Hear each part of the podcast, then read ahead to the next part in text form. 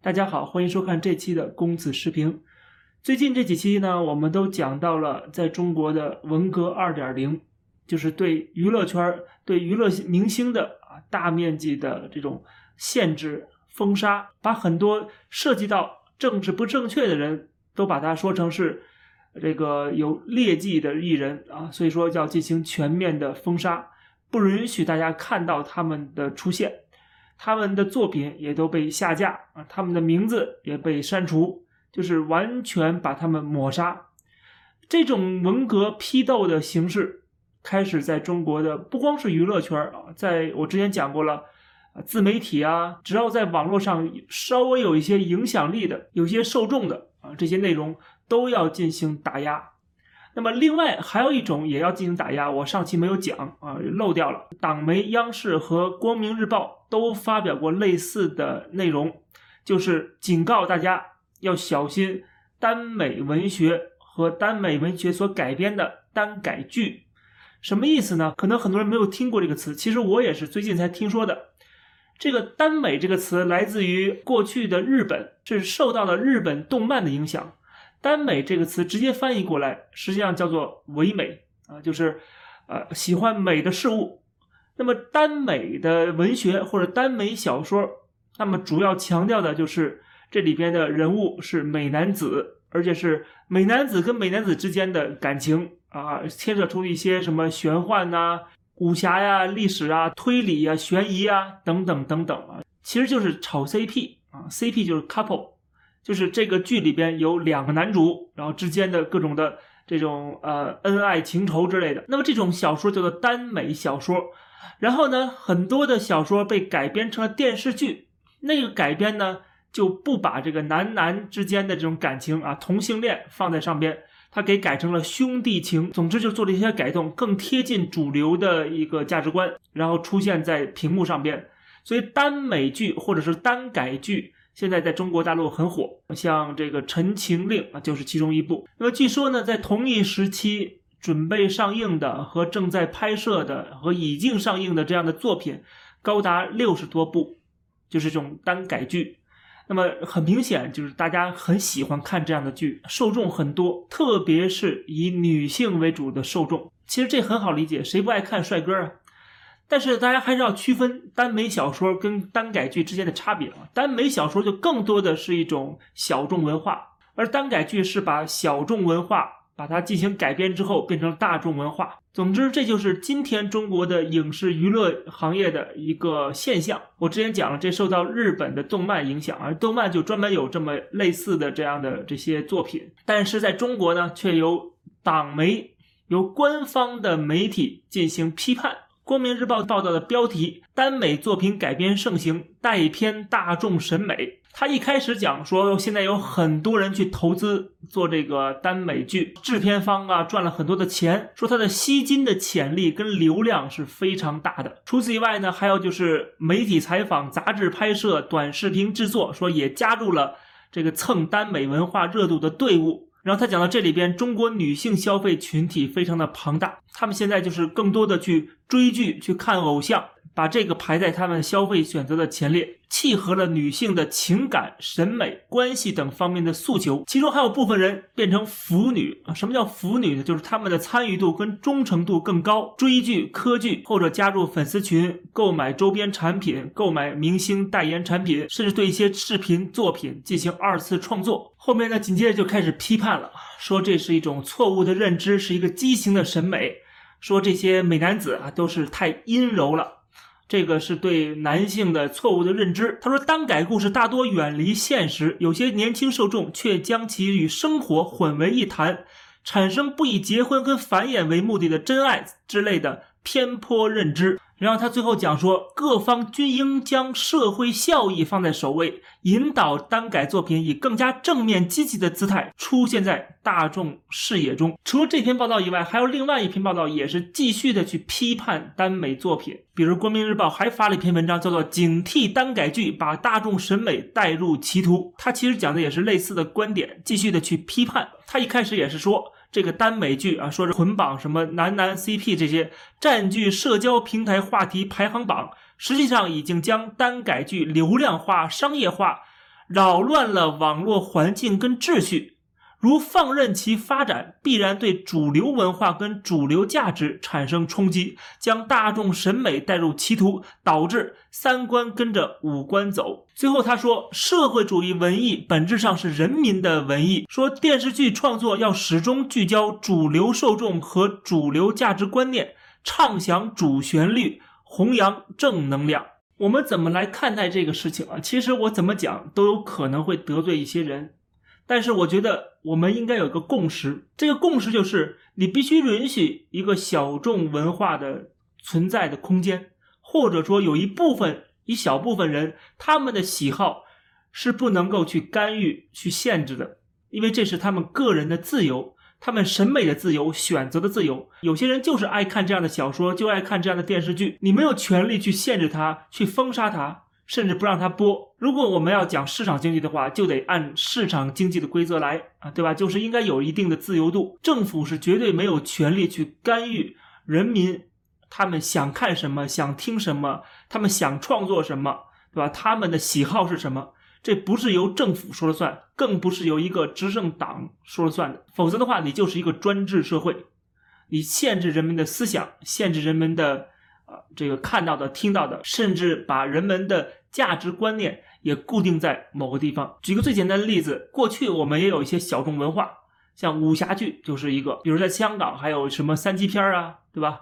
古惑仔呀，这些都是小众文化。但是这种小众文化，确实也有很多人愿意看。它就是一个市场的操作，只要它设定一个最低的范围就可以了。比如说你有一个底线，太过色情、太过暴力的。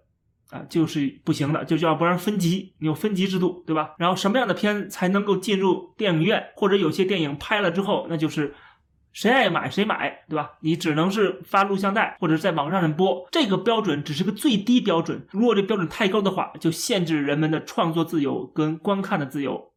所以这个拿捏是要很清楚的。任何一个正常的成熟的社会，人们是有评判标准的，人们是有自己的。这判断能力的，就是他们能够分得清虚构跟现实之间的差距，也可能有人分不清，或者是有人会混淆，但是这些人肯定是人口比例当中极少极少极少数的。你不能把这个极少数的人他们受到的一些负面影响，把它无限的放大，就把它好像变成了这个作品本身它的罪过，它的罪行，它的不应该存在的理由。这个是很有问题的，所以说《光明日报》这篇报道里边就特意拿出所谓的腐女，真正的腐女的比例有多少？在这个社会里边，他要把这个小众文化当中的一小部分比例人拿出来来说事儿，这样的话就可以挥舞他权力的大棒去限制和打压这些创作了。所以这个是值得警惕的。这是第一点，我讲的必须给予创作自由，不能够侵犯人们的。观看这些节目、观看这些作品的权利。第二呢，就是这个社会确实有一些小众文化啊，似乎对这个社会整体的环境可能会产生一些负面的影响，但是他们是有存在的权利的，你不能打压他们、限制他们，但是可以怎么样呢？可以引导整个社会的一个主流的价值取向。对于青少年来讲，可能家长很重要啊，还有就是学校教育，对吧？然后政府部门的引导，还有就是这个。啊，媒体创作机构他们的引导，你觉得这个电视剧里面小鲜肉太多了？那你可以拍摄一些硬汉形象的一些作品，对吧？也会有人看的。我就举个最简单的例子，《战狼二》的票房怎么样？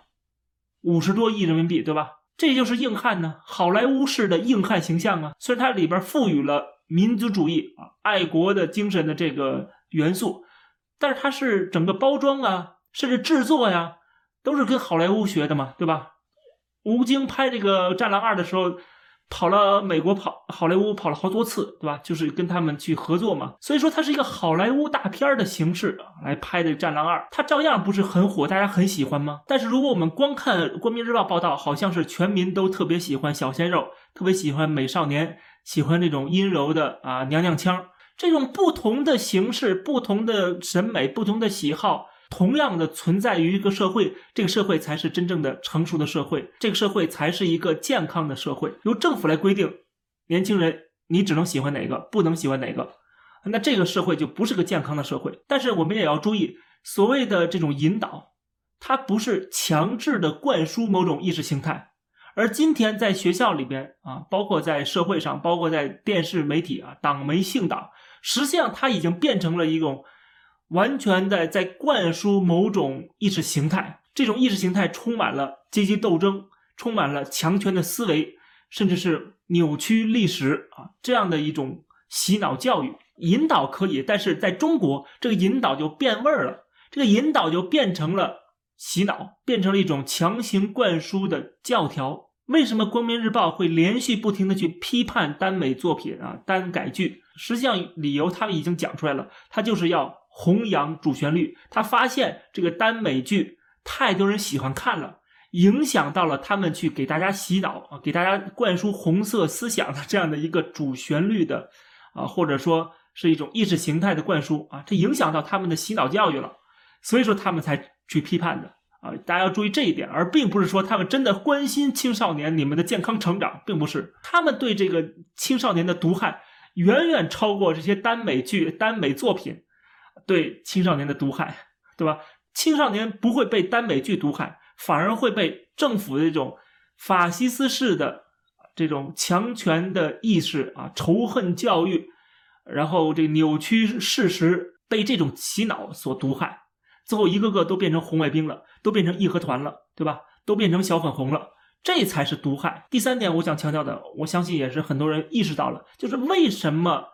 这些小众文化，慢慢的啊，有点向主流文化靠拢啊。为什么会变成了大家都喜爱看的，特别是年轻人，特别是女性观众特别喜欢看的这个节目？就是这种作品，它其实是在过去一直以来是远离敏感题材的，它也远离敏感话题，因为里边很多是虚构的，很多是玄幻的。为什么？因为很多的真正的好作品，在中国是无法存在的。中国是处处都有严格的审查，这种审查是审美的审查、思想的审查、话题的审查、敏感词的审查，不管是网络审查、出版审查、电影电视剧审查，你必须强调政治正确，而这个政治正确往往又是模糊的，就是什么东西你都不能碰，你碰了就是不符合社会主义核心价值观。一个电影你甚至不能说这个警察是黑警。然后这个坏人其实有好的一面，这些东西会受到非常严格的审查。比如说美国出的很多非常优秀的电视剧，什么《纸牌屋》啊，《新闻编辑室》啊，或者是《权力的游戏》啊，再或者很多好莱坞的科幻片啊，还有就是日韩的一些警匪片一些伦理片对吧？揭露社会黑暗的，然后反思人性丑陋的很多东西，可以说这些作品就是我看过的很多作品，根本不可能通过广电总局的审查。所以说，中国这种严格的审查。它强烈的打击了创作的积极性，还有就是在这种创意产业当中的这种想象力啊，因为你不能有想象力，你的想象力受到政治正确的限制了，你的想象力是发挥不出来的。你要天天想着是我怎么能够通过审核。而不是怎么想着说我这个东西是好作品，或者是观众会喜欢这个作品。我曾经看过姜文拍的《鬼子来了》这个电影的一个剧本的审核，就是广电总局批改这个剧本的一个文字。我看了之后都看傻了，就是从电影一开始，就每一个台词儿啊，每一句话啊，每一个场景，几乎都是由广电总局的这个审查进行批改，然后说这儿不行，那儿不行啊。